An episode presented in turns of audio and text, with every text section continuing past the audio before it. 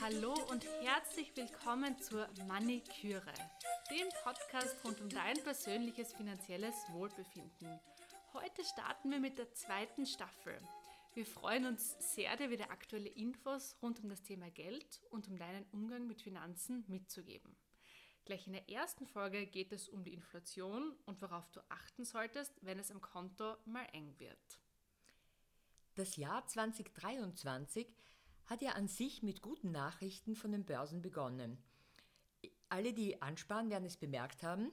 Die Aktienkurse sind ja in fast allen Regionen deutlich gestiegen und die Inflationsraten haben sich im letzten Quartal des Jahres 2022 auch doch schon einmal merklich eingebremst.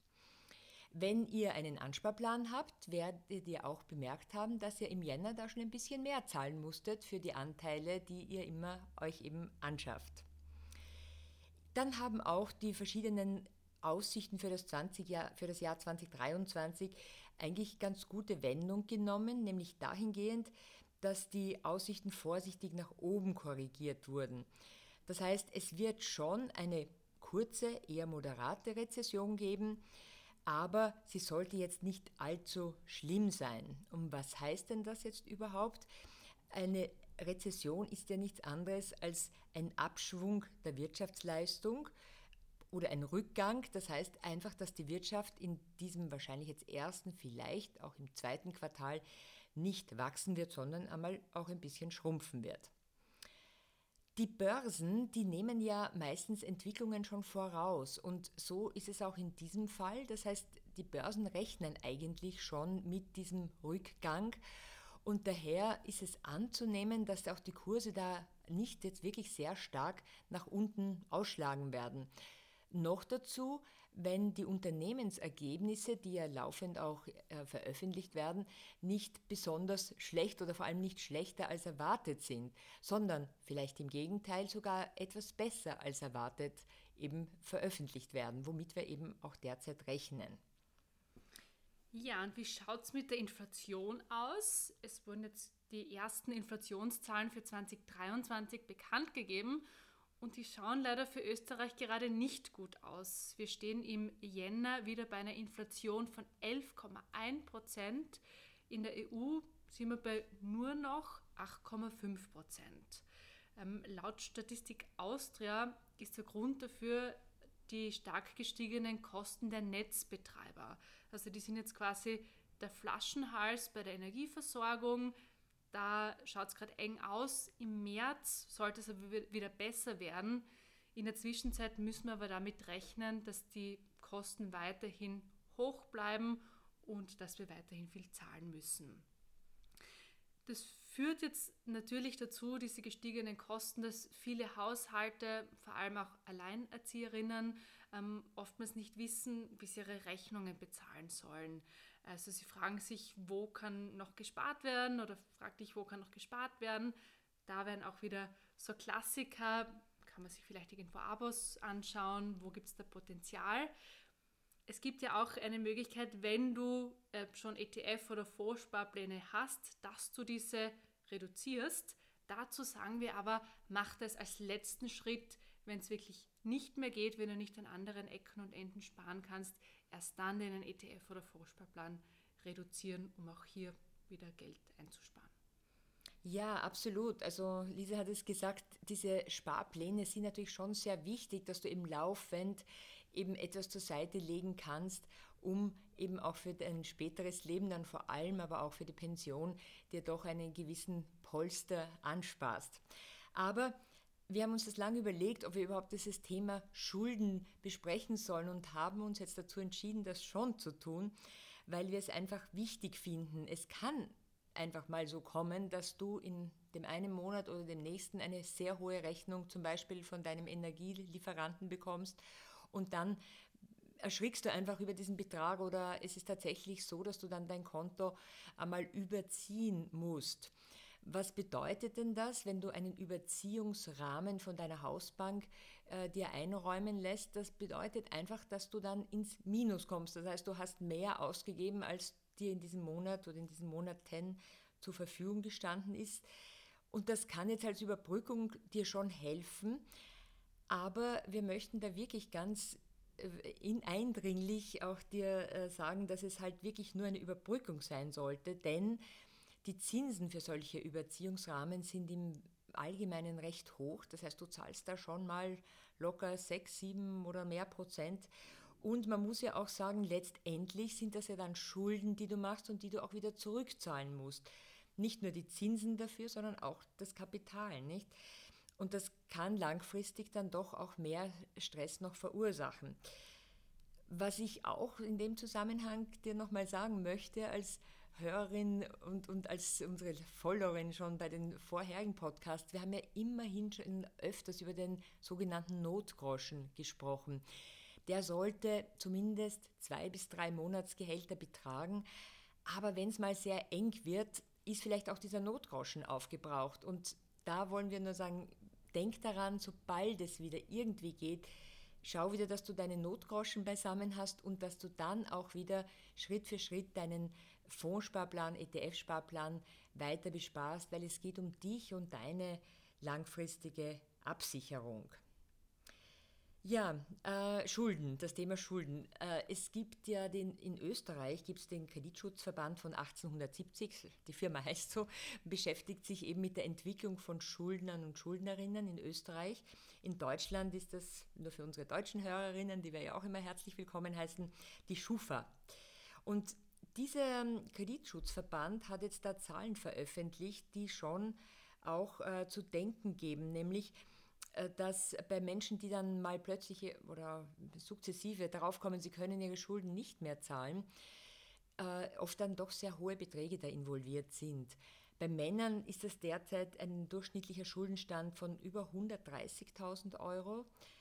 Bei Frauen sind es heuer, also im Jahr 22, 80.000 Euro im Schnitt gewesen. Dazu muss man sagen, dass die Ursache, warum Frauen immer wieder in so wirklich sehr unangenehme Situationen kommen, dass sie so überschuldet sind, sprich, dass sie sich eben dann auch nicht mehr ihre Schulden wirklich leisten können, die Rückzahlung nämlich, dass das oftmals darauf zu, zurückzuführen ist, dass sie gemeinsam mit ihren Partnern äh, oder ja, mit Ehepartnern Verträge mit unterschreiben, die vielleicht jetzt gar, also die definitiv einmal genauer angeschaut gehörten und wo man sagen muss, da hätten sie niemals mit unterschreiben sollen. Da sind sie dann sogenannte Bürginnen und als Bürgin hat man sehr oft dann wirklich einen Schock, wenn man zur Bürgschaft gerufen wird, sprich wenn die Bürgschaft gezogen wird. Ja, äh, das ist eben ganz wichtig, dass man sich damit beschäftigt. Wir werden euch gleich auch noch Tipps geben, wie ihr eben aus gar nicht in so eine missliche Lage hoffentlich kommen werdet. Ja, und das Thema Schulden ist eines, das zieht sich durch, quer durch die Gesellschaft, durch jedes Alter. Ich bin ja auch als Trainerin für finanzielle Bildung an Schulen unterwegs und da kommt mir das auch oft bei Jugendlichen oft unter. Und da haben wir auch Zahlen dafür bei unter 25-Jährigen. Da gibt es auch viele, die ihre Schulden nicht mehr zurückzahlen können. Da ist in dem Durchschnitt der Schuldenberg schon auf 44.000 Euro im Durchschnitt. Also das betrifft auch sehr junge Leute. Und ähm, wenn wir schauen, die über 60-Jährigen, die sind davon natürlich auch nicht ausgenommen, da steigt das Schuldenvolumen nochmal mehr. Also da sind es im Durchschnitt schon 200.000 Euro bei den SchuldnerInnen. Und Gründe sind oft eben Scheidungen, unerwartete Kosten, dass irgendwelche Notfälle passieren. Also es zeigt einfach, sie immer am Ball zu bleiben und sich äh, mit, mit Finanzen auseinanderzusetzen, auch in Notsituationen, ist ganz, ganz wichtig. Und deshalb möchten wir dir eben noch weitere Tipps mitgeben. Und mal ganz, ganz wichtig, also falls du Schulden hast ähm, oder vielleicht auch jemanden in einem Umfeld kennst, der davon betroffen sein könnte, Schulden zu haben, ist nicht peinlich. Darüber zu, zu sprechen hilft enorm und das ist ganz, ganz wichtig. Weil wenn du dich darüber hinaus traust und dir wirklich Hilfe suchst und darüber sprichst, es gibt ganz, ganz viele Angebote, die dir helfen können. Es gibt zum Beispiel die Schuldnerinnenberatung, die helfen dir da ganz konkret dabei, aus einer Situation rauszukommen. Du könntest Anspruch darauf haben, in Sozialmärkten einzukaufen. Es gibt viele, viele Zuschüsse, wie zum Beispiel in Wien momentan einen Energiebonus. Es gibt ähm, GIS-Befreiungen zum Beispiel. Also es gibt wirklich eine ganze Menge Unterstützungen, die dir, die dir in einer Lage helfen können. Das Wichtige dafür ist einfach wirklich diesen ersten Schritt zu machen und drüber zu sprechen. Und das ist das eine, so die externe Hilfe. Das zweite, wir plädieren ja auch immer an die Eigenständigkeit beim Thema Finanzen und da können wir dir wieder den Tipp mit dem Haushaltsbuch mitgeben. Vielleicht führst du ja schon ein Haushaltsbuch, hoffentlich nachdem du unsere erste Staffel schon angehört hast. Und mach das nochmal ein bisschen genauer als sonst. Schau da wirklich drauf, okay, wo kannst du noch was einsparen? Setzt dir vielleicht auch sogar Budgets, dass du den fixen Rahmen setzt. Ähm, befolgt das Ganze, schau, dass du im Budget bleibst, irgendwo den Gürtel enger schnallst und mach das dann vielleicht auch in Kombi mit Spartipps, die du befolgen kannst. Also wie kannst du Energie sparen, wo kannst du Dinge sparen, die dir jetzt nicht so, so wichtig sind quasi. Das ist da schon einmal wichtig. Und was da auch natürlich dazugehört zum Konsum und wenn du eben beim Konsum sparst, ist vermeide dieses Phänomen, ich nenne jetzt mal den Fachbegriff Buy Now, Pay Later. Also wenn du zum Beispiel mit Zahlungsanbietern einkaufst, wie zum Beispiel Klarna, dass du sofort eine Lieferung bekommst, das Produkt bekommst, aber erst später zahlst. Das kann sehr verlockend sein, wenn du gerade knapp bei Kasse bist. Im Endeffekt kann ich das aber wirklich in eine missliche Lage bringen. Und da kann ich dir auch ein Coaching oder können wir dir auch ein Coaching-Tool mitgeben. Wenn du verleitet bist, die Dinge zu kaufen, die du gerade nicht bezahlen kannst, frag dich wirklich, muss ich das jetzt wirklich kaufen? Und stell dir diese Frage wirklich ernst und nimm dir da Zeit zu reflektieren und entscheide dann, ob das wirklich was ist, was gerade sehr wichtig ist für dich oder ähm, eben das vielleicht auch warten kann. Ja, das sind ganz wichtige Tipps, Lisa, die du da jetzt gegeben hast.